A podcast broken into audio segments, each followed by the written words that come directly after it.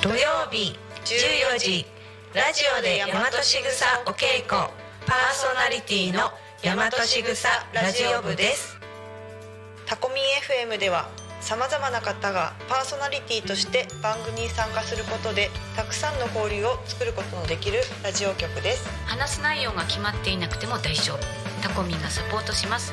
そしてパーソナリティ同士で番組の交流や限定イベントに参加することもできちゃうラジオ番組をやってみたかった方やたくさんの人と交流を持ちたい方応募お待ちしております。詳しくはタコミン FM ホームページから楽しみ方をチェック。のぞみ今何時？ごめん今手が離せないの。家族と一緒に育つ家鈴木建設が16時をお知らせします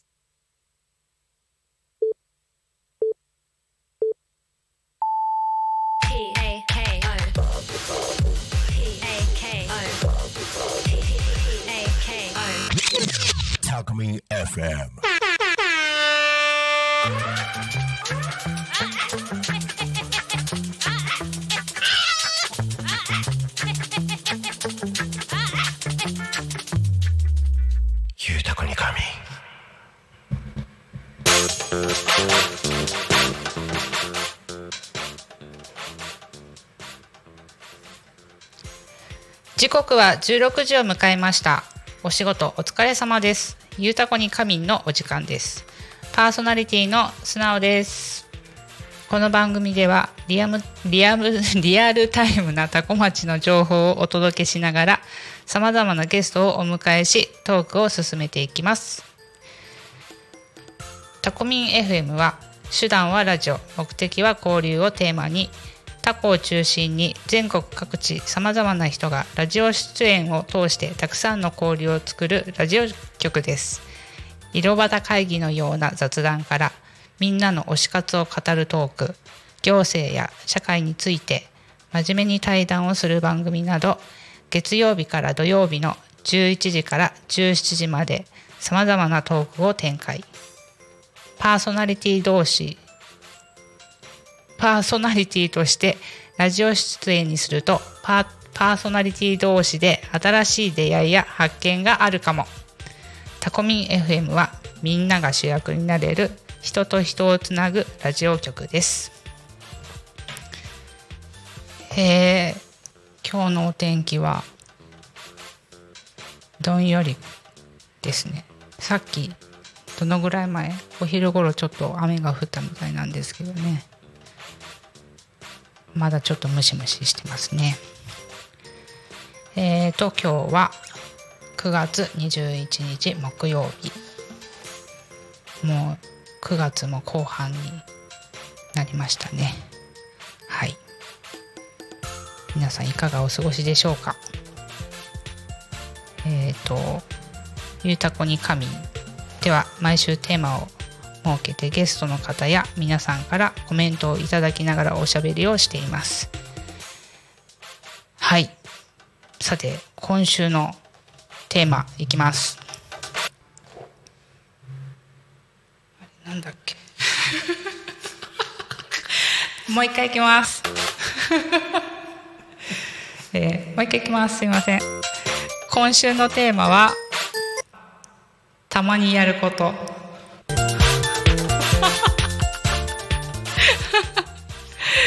すいません。なんか一気にすっ飛んじゃいましたね。はい。たまにやること。あれなんか私飛ばしますね。えーと今週のテーマ「たまにやること」えー皆さんからメッセージやコメントをいただきたいと思います。えっ、と、ツイッタ、コミン、えーハッシュタグタコミン、えっ、と、メールでは、fm アットマークタコミン、えー fm アットマーク tacomin ドット com とファックス番号は0479-74-7573 0479-747573までどしどし、えー、と今週のテーマについてコメントやメッセージいただけると嬉しいです。すいませんなんかいろいろ飛ばしちゃいました。えっ、と 今週のテーマですね。たまにやること。私がたまにやることはですね自分軸を整えることですね。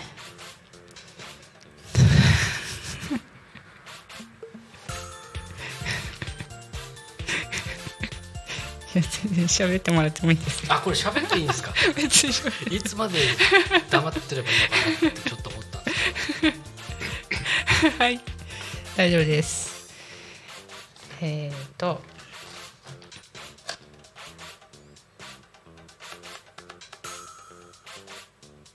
はい。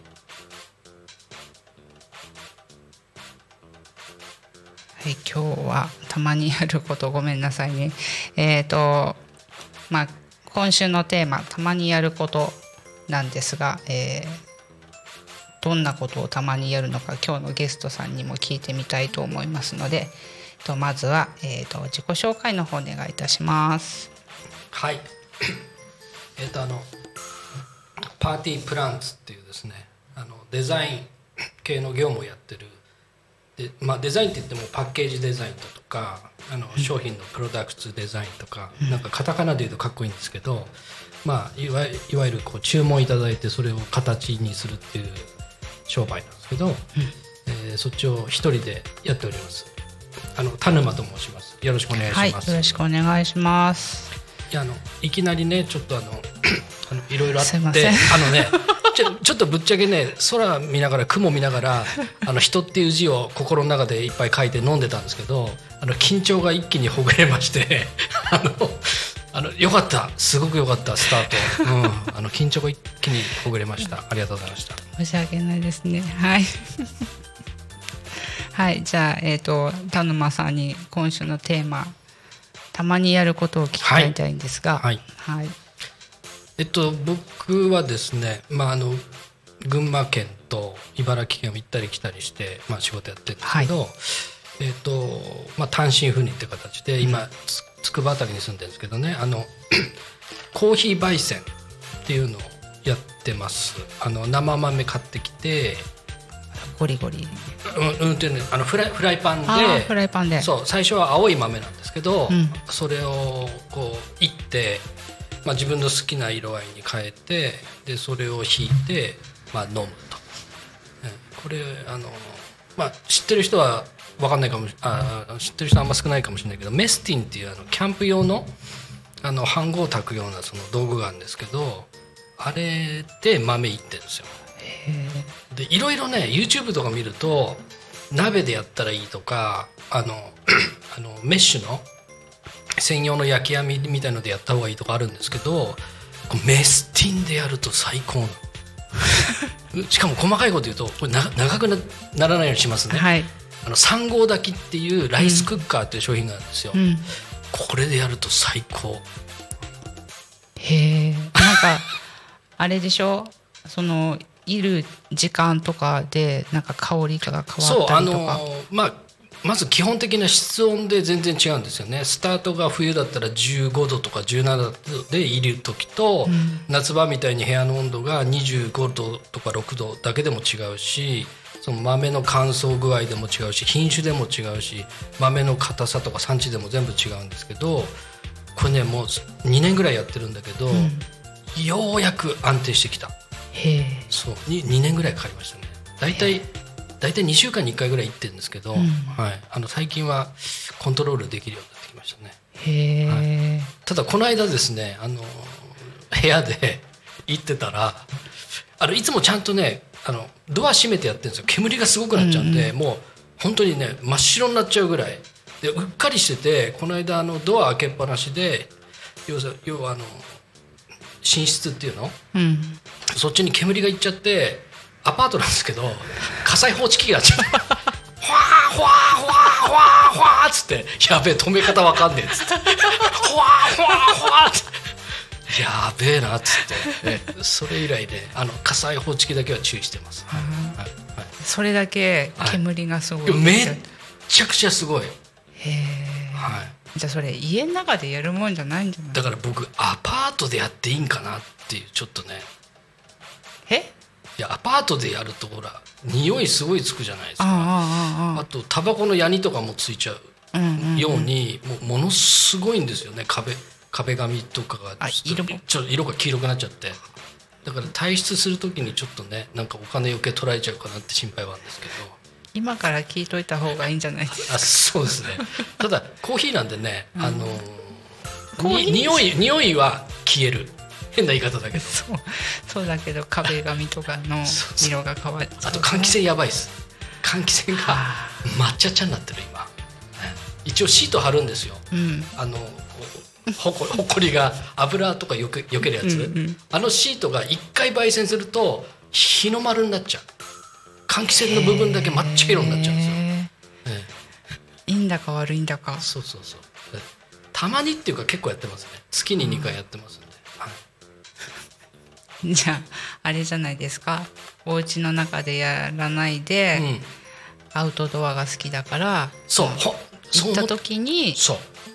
そう思うでしょ、うん。で僕やったんですよ、うん。ガスコンロ使ってあの河原でやったら、うん。風がちょっと吹くだけでうん。炎が揺れちゃって安定してできないんですよ。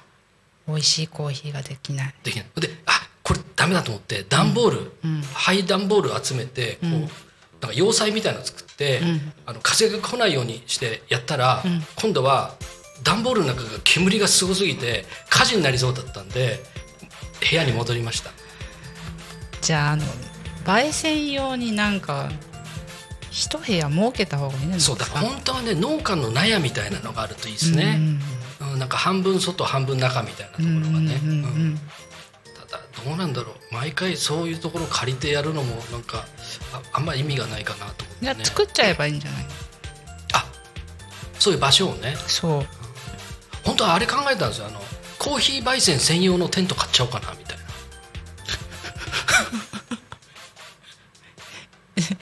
えじゃあいちいちテント張るってこと？そう。でで計算したら、うん。あのキャンプ場行くとか、うん。うん、なんかなんかあコスト合わねえなと思って。ちょっと途中で計算しながらもうやめちゃいましたけど。ななんか誰かタダで貸してくれる場所があったらあの募集中です。いう納屋えでもないかな？いや僕だから思ったんですよ。あの街中に近いようなキャンプ場、うんそこをあのコーヒー焙煎ブースがあってもいいかなみたいな。バーベキュー場とかも。どうですかね？タコ町あのキャンプ場あるから。ちょっとそれ企画してくんねえかななんかコーヒーの焙煎機もレンタルして、うん。あと僕冷風機もいいやつ買ったんですけど、うん。なんかそういうのも借りられてなんかコーヒー焙煎ができるキャンプ場みたいな。でそこ生豆も売ってますみたいなね。えじゃあそのキャンプ場で田沼さんが、うん。そのコーヒーの焙煎ができる。あれそれそれいいね。コーヒー焙煎ができるキャンプ場みたいな。いや、ま、マジで。募集中そういう場所そうタコ町あるよ。キャンプ場。あ僕うんなんか何回か行ったことあります。撮撮影で行ったこともあるんですけど。タコの？うん、たたあるじゃないですか。キャンプ場。有名なところ。ね。タコの星？じゃない方？あごめん。ちょっとちちょっと地域違うかもしれないけど。ここの辺り。千葉県。広すぎる。千葉県ってうんでもね、はい。ぜひタコ町。いやぜひやってほしいな。なんかあのそういう煙がいっぱい出ちゃう料理でそういうコーヒー系の焙煎みたいなのができるだからカフェとコーヒー屋さんとキャンプ場が合体したようなとこあるといいな、作っちゃいましょう。タコに。はい。わわわわかりました。田沼さん作っちゃいましょう。はいはい。ぼ 僕参加します 参加っていうかもうあのタコ町に土地ね山えそれちょっとやるらない？ああともっともっといいちょっと話して。あの宮古島ってあるでしょ？話飛んじゃうんですけど、うん。宮古島って昔あの政府の補助かなんかでコーヒー栽培してたんですって。うん。だけどその補助が切れちゃって宮古島の人もコーヒー作んなくなったんですよ。補助金出ないから、うん。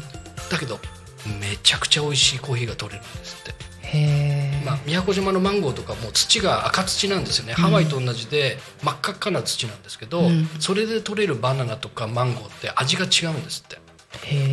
だから宮古島の苗木をこっち持ってきて作っても宮古島の味にはなんない。うん。でコーヒーもめちゃくちゃ美味しいんだけどもう誰も作んなくて、うん。コーヒーの木はでもすくすくと育育ってジャングルみたいになっちゃってるんだって、宮古島は。宮古島が。うん。だからそれをちょっと再生して宮古島のコーヒー豆を使ったタコの焙煎コーヒーのキャンプ場ってこう三つどもでちょっとどうですか？宮古島タココーヒー。いいんじゃない？ね。あもう時間があればね俺宮古島の話もすっげえ。あのパイナップルの品種とかできるんだけどうんあんですよ。パイナップルって品種がうん。アルファベットであんの。NH の567とか、うん。もう全部いろんな品種がね、うん。そういう型番があってその楽話もしその話も語ら楽しそう。それねパイナップルって収穫するでしょ？今ぐらい収穫して、うん切るでしょ、うん。でそのヘタっていうか上の部分あるでしょ、うん。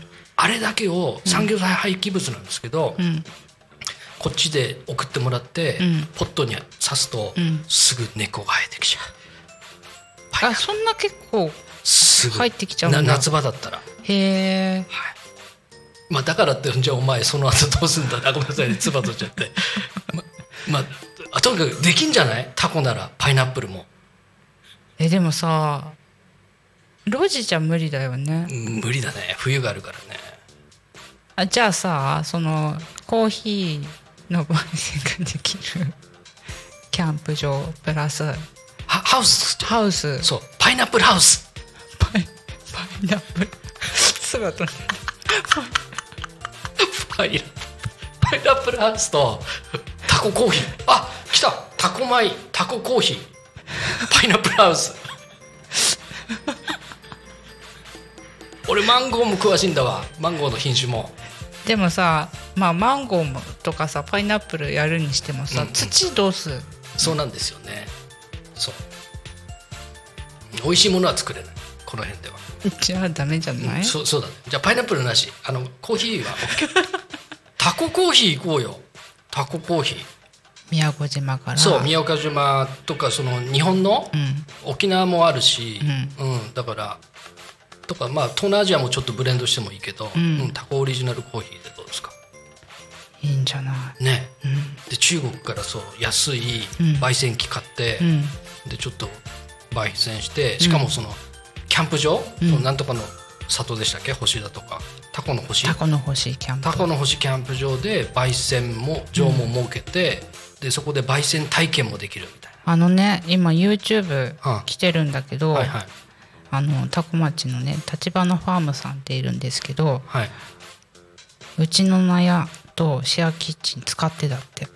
えどういうこと？コーヒえそこで読めんの？ーうん YouTube コメントが入るとねこうやあって。そうなんだ。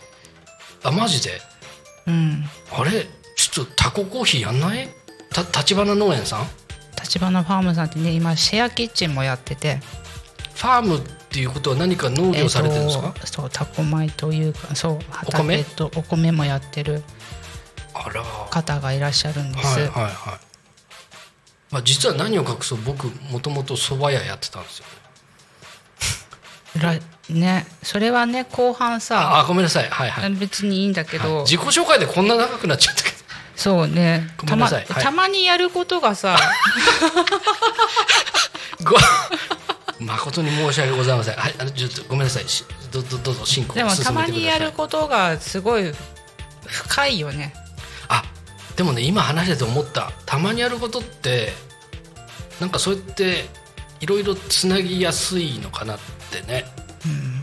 なんか興味があることってことでしょ？たまにやるって、うんそう。なんかそういう興味が膨らむっていいと思うんですよね。あとはそのね話する相手によってはさはい。そうやって話がそれるけどはい。これ大事なのよ。それることが大事だと僕は思ってます会話は、はい。結局はね元は一緒だから、はい。ね。はい。そこから違うこう道がこうできるわけでしょ？そうそうだからねよくね話がそれるとか言うけど。あ全然 OK ね。大体まあある程度したら戻ってくればいいだけだから。そうそうそうそう。はいはいはい。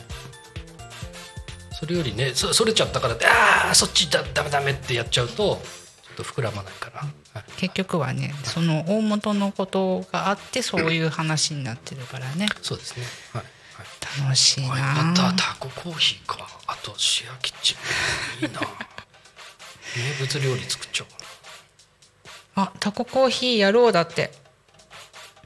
立花ファームさん。なあらじゃあどうしよう。じゃあやろうか。俺じゃあ宮古島の知り合いに聞いてみるか、えーじゃあ。ま宮古島にこだわんなくてもいいよね。でもねぶっちゃけ。そうだね。でもこだわってるんでしょ、知らない。飲んだことないから。そうだって聞いただけ。あとは今はうん。ただの野生のところに生えっぱなしなんでうん。収穫する人がいないだから宮古島のタココーヒーって本格的にやるにはうん。まず向こうでそれを営利でやる人を見つけなきゃいけないんでうん。それは一方で考えながらうん。うん別に輸入でもいいのでうん。生豆を仕入れうてん。でまあ普通のブレンドでやるのかうん。ちょっとじゃあタココーヒーって何っていう定義をしてうん。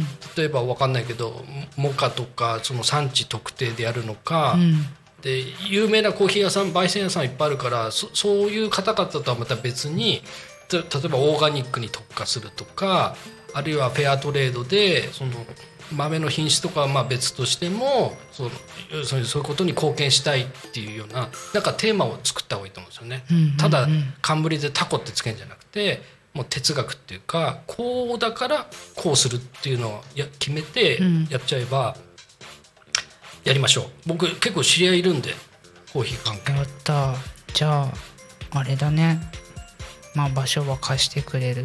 あどこなんですか場所って。どの辺？立花ファームさんってどこだ中村。うんもうちょっとね。東。ちょっと行った。あオッケーオッケー。じゃあそんな遠くないですね。うんそれはそれで後でご紹介します。あよろしくお願いします。はい。はい。立花さんありがとうございますありがとうございます。はい。じゃあちょっとね話が盛り上がっちゃったんですけどえー、と多古町の気象情報と交通情報に参りたいと思います。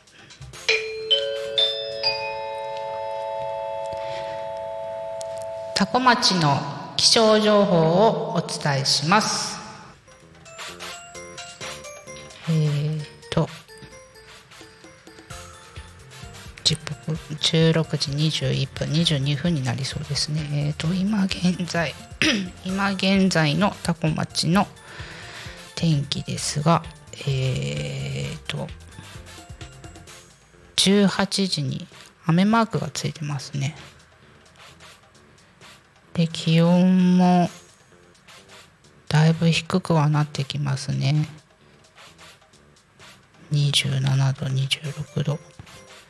ね、だいぶ温度差が激しくなってきてるので夜とかねどうですか？寒いですか？まだ寒くないですよね夜。どどこですか？あご自宅の方は。ご自宅？まだ暑いですね。ああそうですか。一応夜散歩してるんですけどまだまだ暑いですね。あー。そうですね。6時頃にちょっと雨マークがついて明日明日が明日の天気が雨のち曇り。朝の8時ぐらいから雨マークがついてますね。気温も。最低気温22度。だいぶ気温が下がってくるのでね温度差とかでね体調悪くなったりとか。するのでね。おうにわか雨の可能性がありますがざっと強まることもあるので折りたたみ傘を忘れずに。ね昨日も何時頃ですかあれ。6時夕方の6時5時6時。職場の方結構雨が降って。あす結構ね真っ赤っかだった、ね。あの天気レーダー雨雲レーダーみたいな。そう雷になって雨あの何？駐車場からのあ雨雨なんだあれ雨どい？雨どいが水が間に合わなくて溢れちゃって溢れちゃってあのお店の中に水が入ってきちゃって。ああそんなに？すごかったですね。はい。ね明日もお天気が雨マークなので皆さんお出かけには傘をお持ちになってあとはね運転する時視界が悪くなるので昨日もなんか事故を起こしてる車両がいたのではいお気をつけください。じゃあ次えっ、と交通情報の方行きたいと思います。多古町の交通情報をお知らせします。えーと渋滞の情報は多古町。道の駅付近ですね。0.6キロ。あとはないですね。道の駅付近。ねいつも0.2キロとかなんだけど今の時間帯0.6キロ渋滞が出てますね。事故の情報はございません。通行止めもございません。あ間違えた。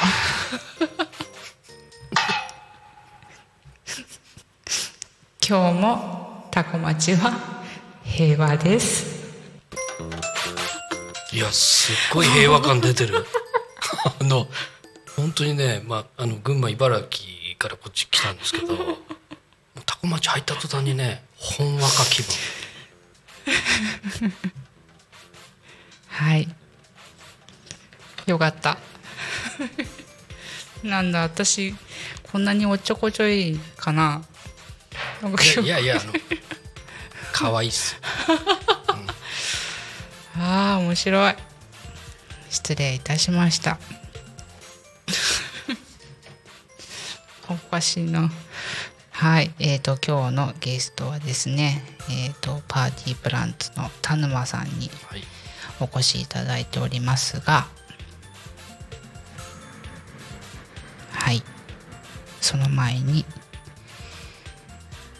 タコミンスタジオの外の様子ですね。ね本当にどんより天気で場所によってはなんかどこだろうな。中村方面ちょっと雨が降りそうな空をしてますかね。はい。やっぱり道の駅付近が渋滞が出てたからちょっと交通量はいつもより多いのかなと思いますね。はい。はい、えー、そうしましたらはい。時刻は、えー、16時27分ですね。ここでちょっと地域のお知らせをしたいと思います。これは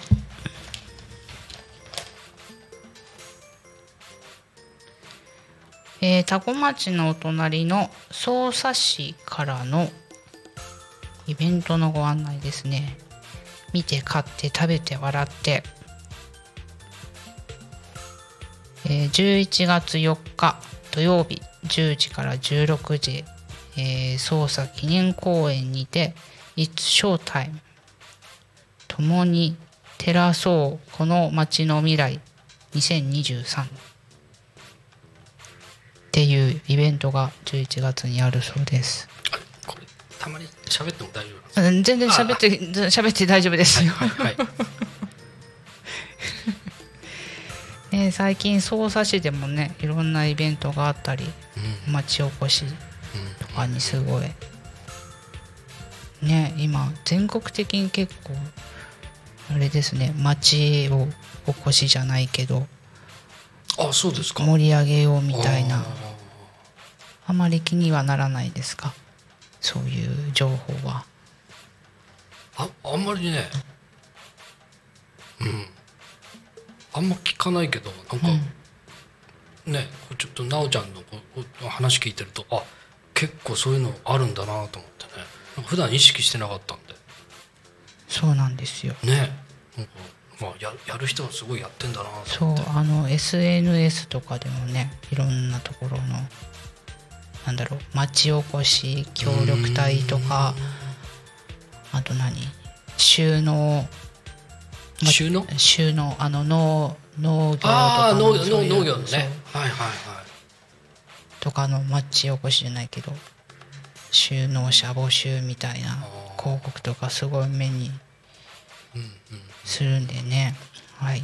そう匝瑳市で、えー、とイベントがあります。当日はキッチンカーテントブースえー、とフードワークショップの出店学生さんたちやキッズダンサーによるステージなどワクワクする企画がいっぱいです。はい。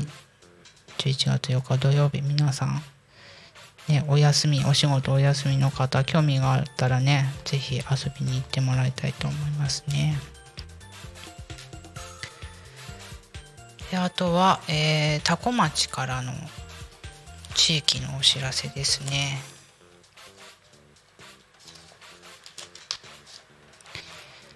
えー、11月8日タコマイグランプリが開催されます。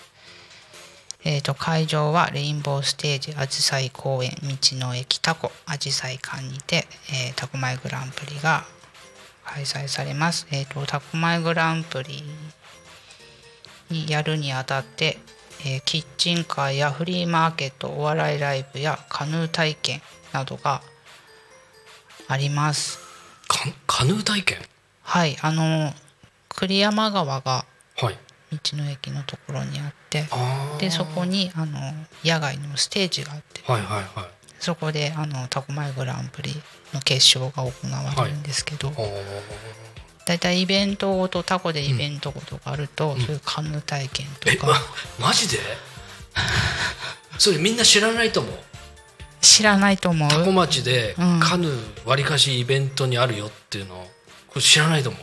ああそうなんだ、はい。でもなんかアウトドアキャンプとかやる人ってねなんかカヌーとか結構そうですよね。知ってる人は知っててね。あそっか。カヌーやってる人たちの情報ではもうもうあれなのかもしれないですね。じゃないかな。ああうん。僕が知らないだけだなみたいな、はい。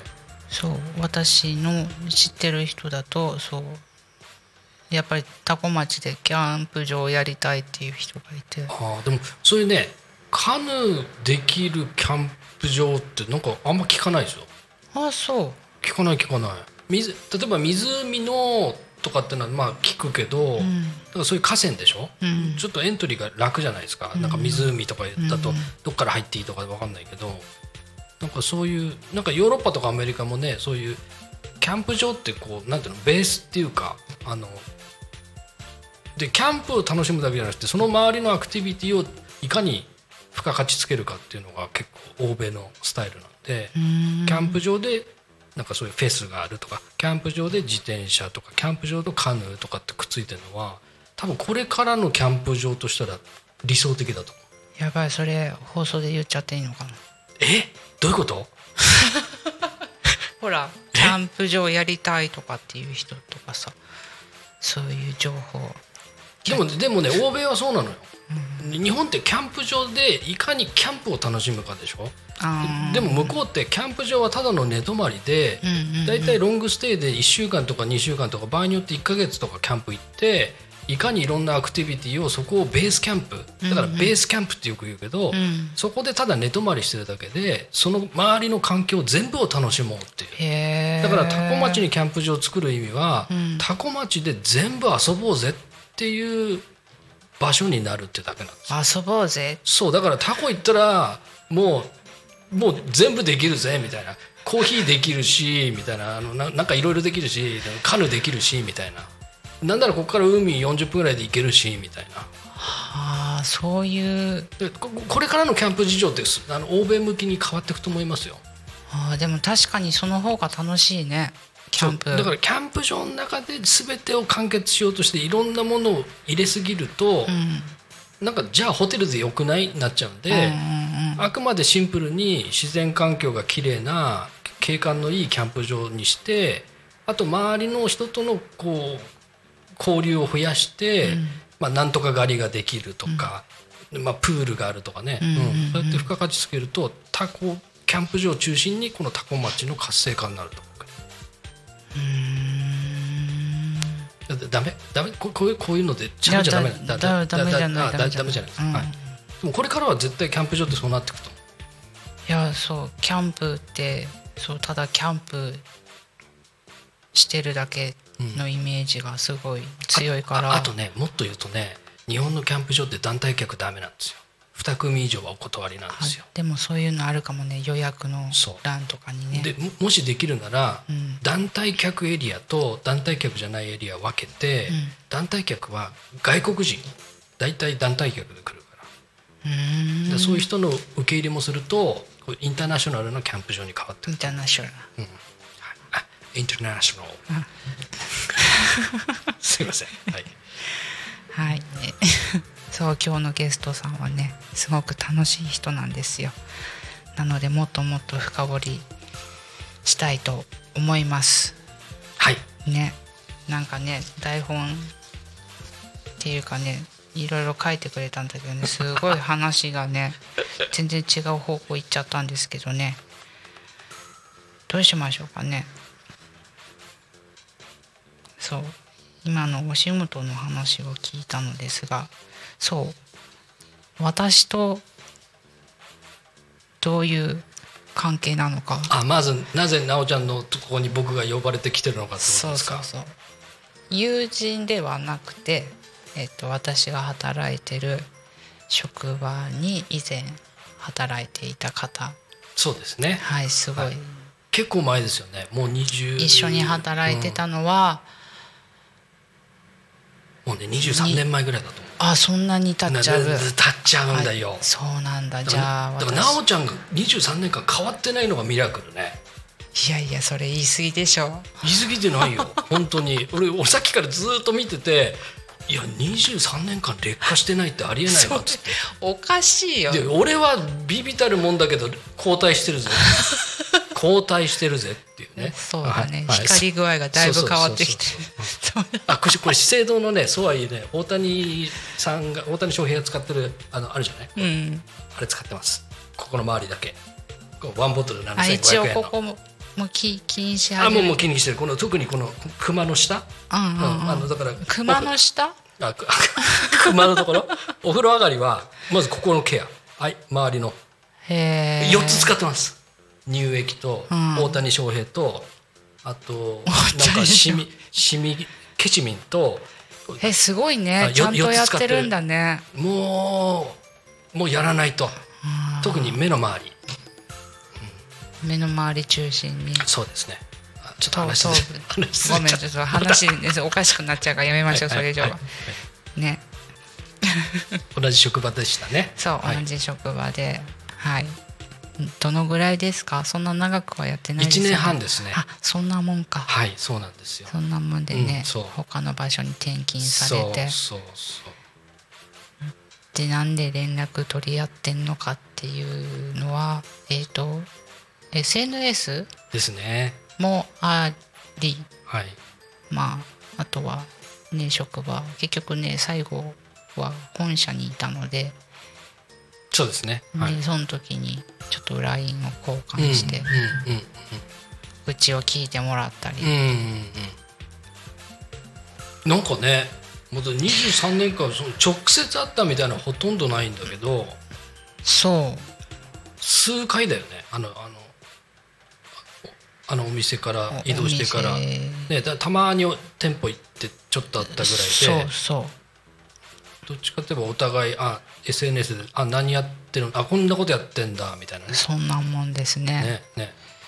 でもそんな感じがしないんだよ。ねそんな感じしないな。うん、そんな感じしないそう。そうなんです。あのいろんなことをやられてきた人でもあるのでそれこそ今やってるお仕事もすごい楽しそうなお仕事っていうのもあってねお話もすごい上手だから。やんなことないんだけどね今日ゲストに呼ばさせていただいてそれもね遠くから来ていただいて。遠くないですよ全然。全然遠くない。あつくつくばだから。1時間ちょっとだよね。うん。全然。もうあの中国とか出張行ってるんでそうね。新幹線7時間とか片道。あもうぜ全然慣れちゃってるんで。あね今月は日本にいたのか。今月は日本に行ったね。ねあの来月は中国ですね。はい、はい結構ね中国に最近行っちゃってるから。はい、そうですね。ね、はい。今月だったらっていうことで。そうなんですよ。はい。はい。今日い来ていただきました。はいいいえ。はい。はい。ね。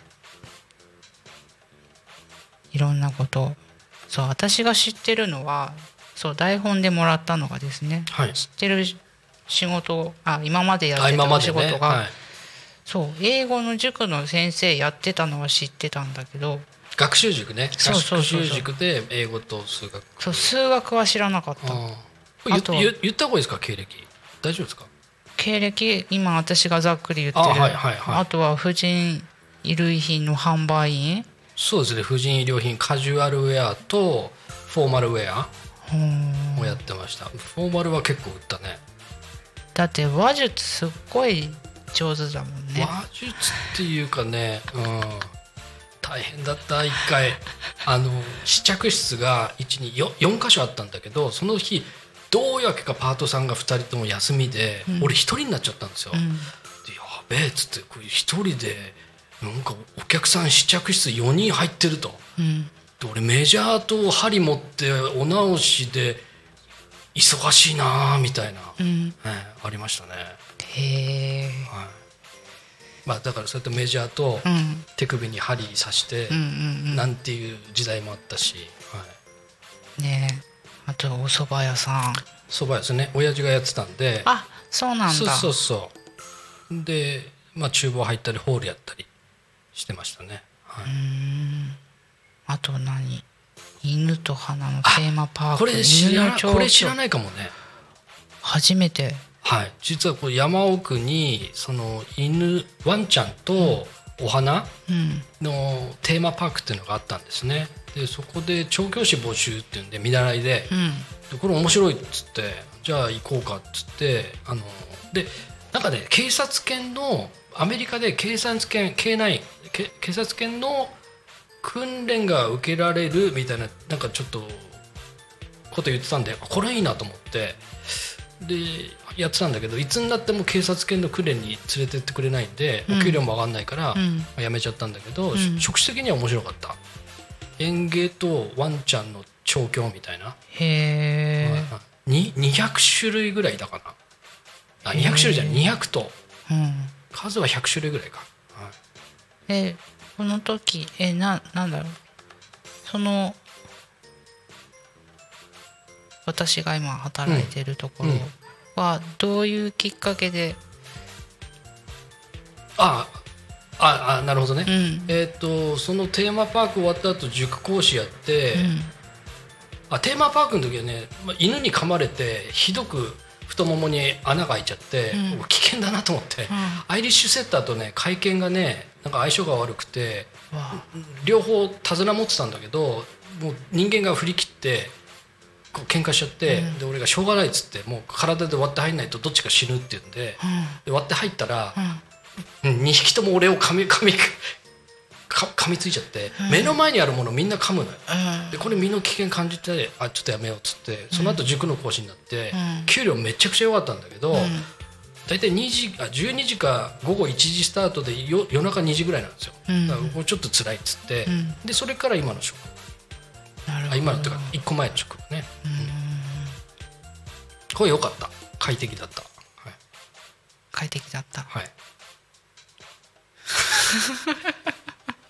な何にも何のルールもない会社だったから。あそうですね、はい。その頃はそうですね。はい、ね。ねでもえその今のパーティープランツのお仕事にをやろうって思ったきっかけとかは、ああ。でまあそういう現場でずっと働いてたんだけど晩年というか後半5年ぐらいその輸入開発っていうところで、うん。あのそういう商品デザインとかパッケージデザインやってたらかなり面白くて、でまあこれはかなり特殊な能力なんでちょっと独立できそうだなって言ってで独立しました。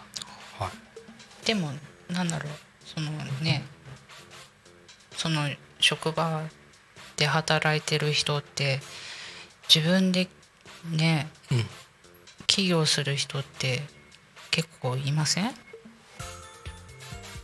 私知ってる人って結構ね、うん。自分でお仕事してる人多い、うーん。それもね現場で働いて本社に行って、うんあなるほどね。うん。そうね。なんか頑張れるうちそうね。まあある程度のこうやっていけるなと思ったりややってこうって思ったらやっちゃっていいんじゃないかな。で失敗しちゃったらしょうがないしみたいな。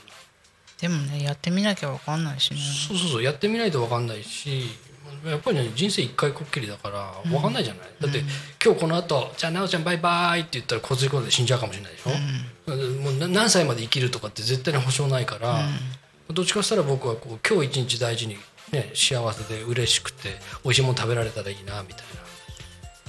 そういう人間なんで、分かんない5年後はみたいな。そんな感じ、なるほどね、はい。確かにそう。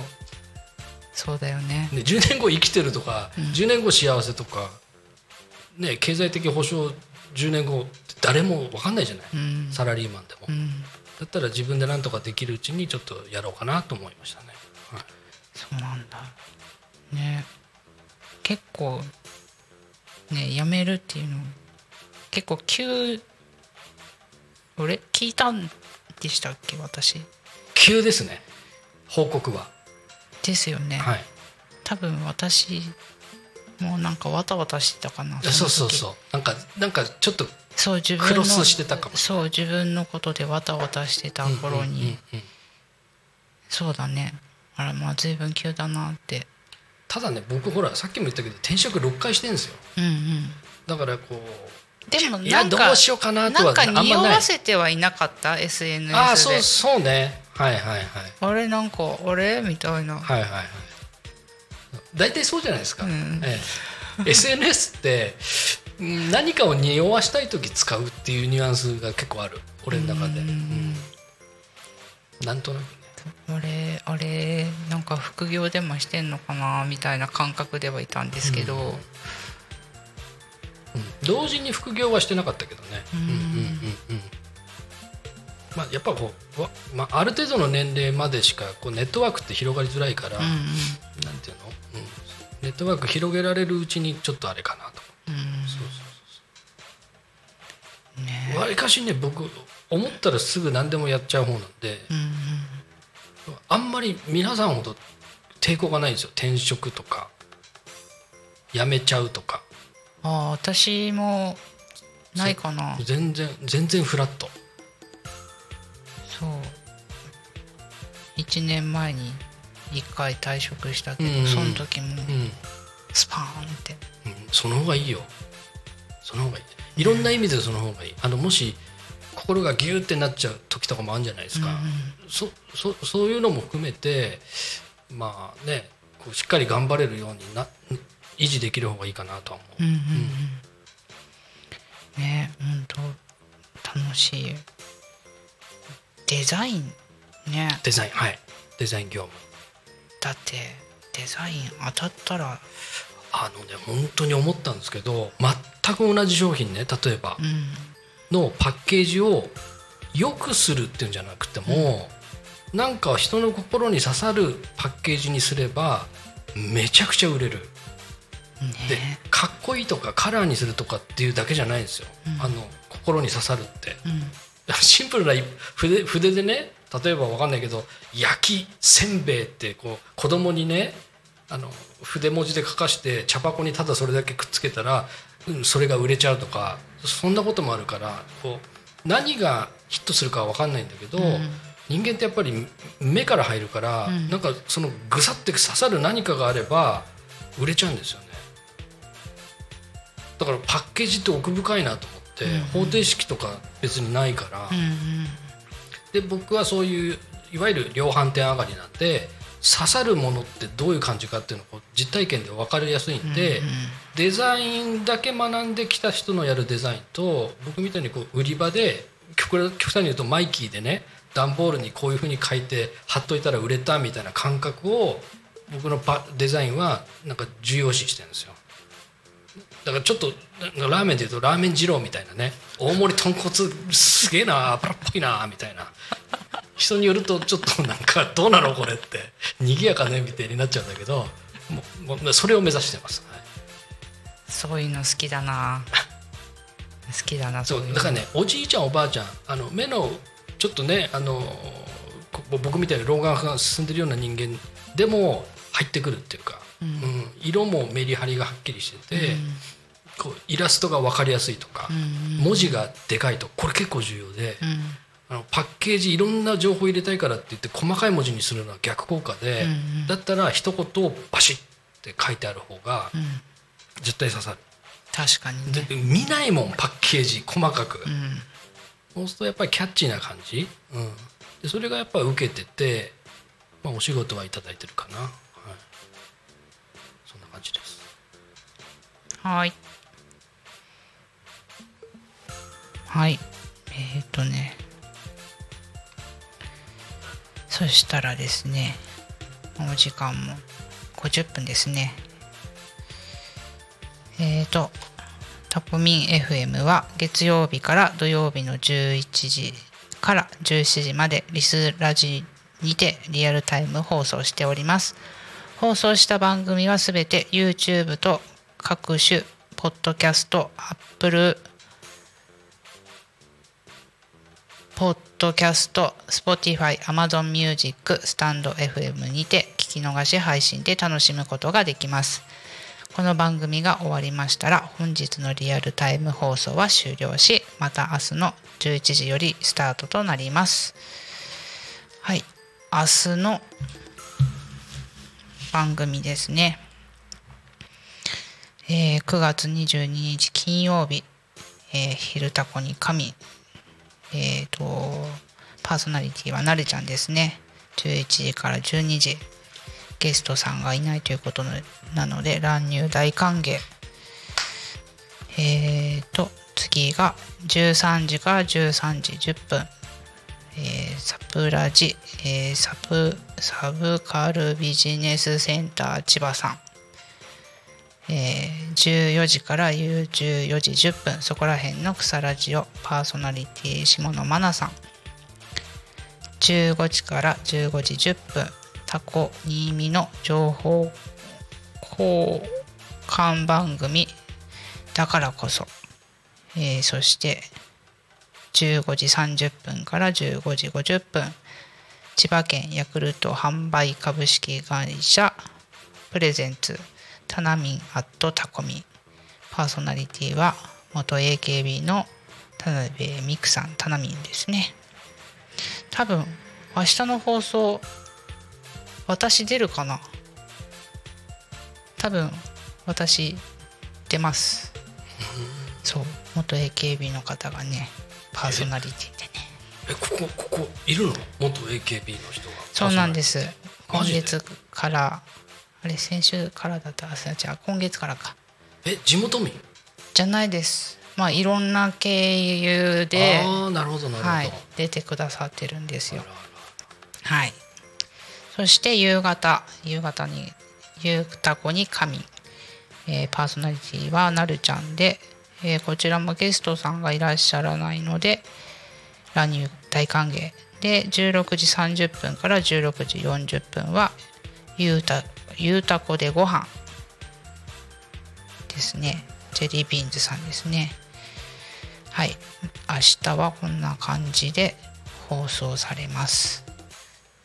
で皆さんね聞き逃し配信でも聞けたり YouTube でも見たりとかできるのでどんどんタコミンをラジオ聞いていただきたいと思います。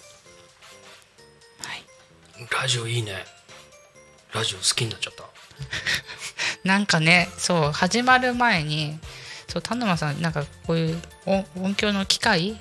大好きなんですよ。でなんか機械好き。そうマイクとそう最初マイクの話しててで始まる前にいや始まる前にあのねそう。赤毛のヘッドホンがかけてあって240う。わー俺も使ってるっつって。でそその上のやつ K シリーズとかも使ってるんだけどこれもマイクも手話じゃないですか、これ音めっちゃ良くてこれも僕使ってるんですけど、ただねここはちゃんと運営してるでしょ、僕買っただけなんですよ。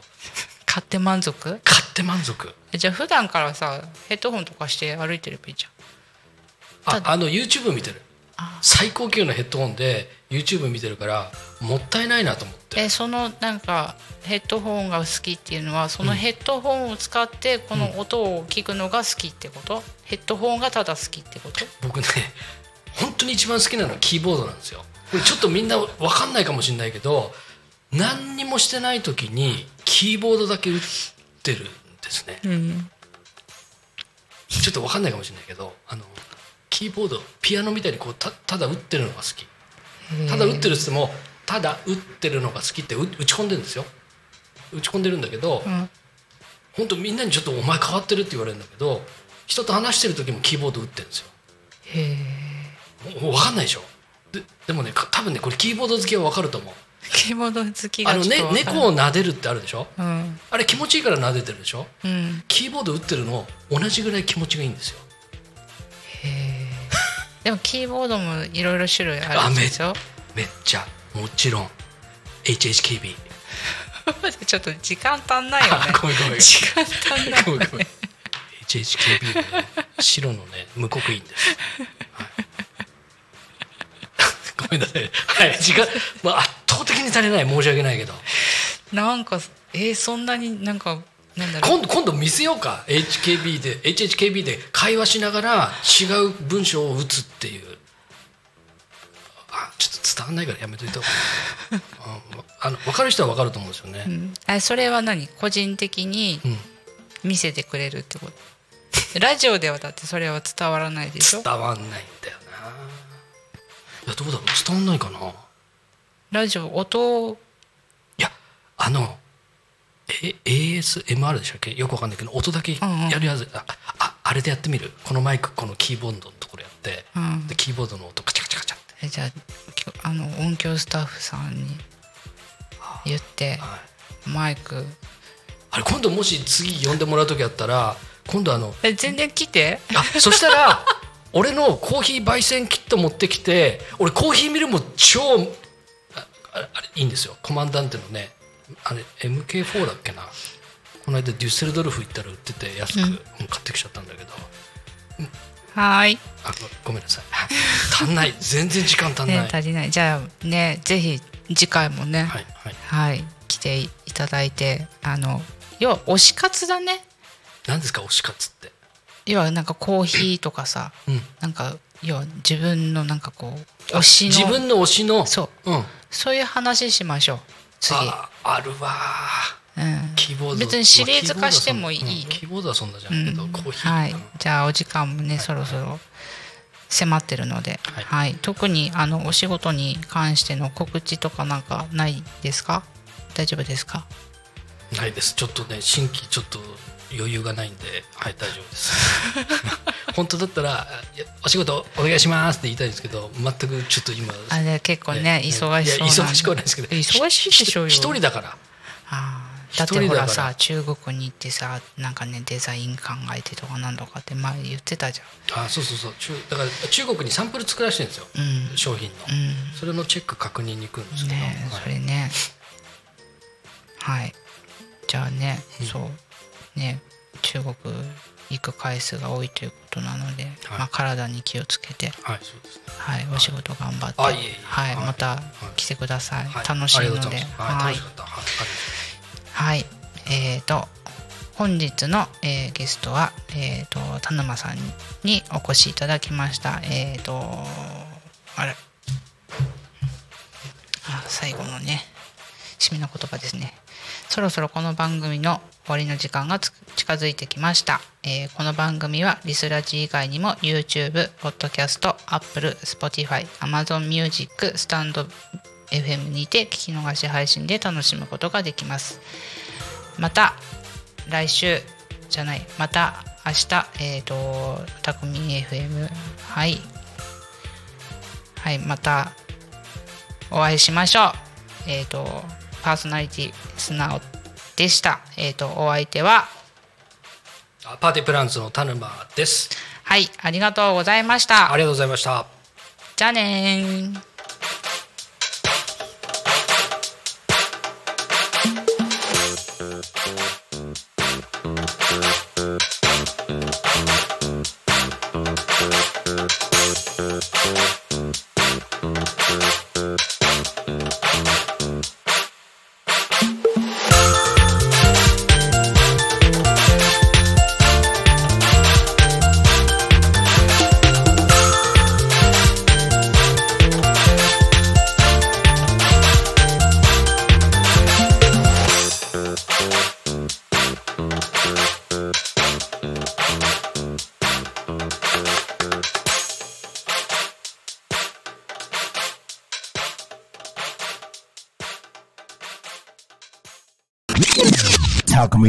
fab.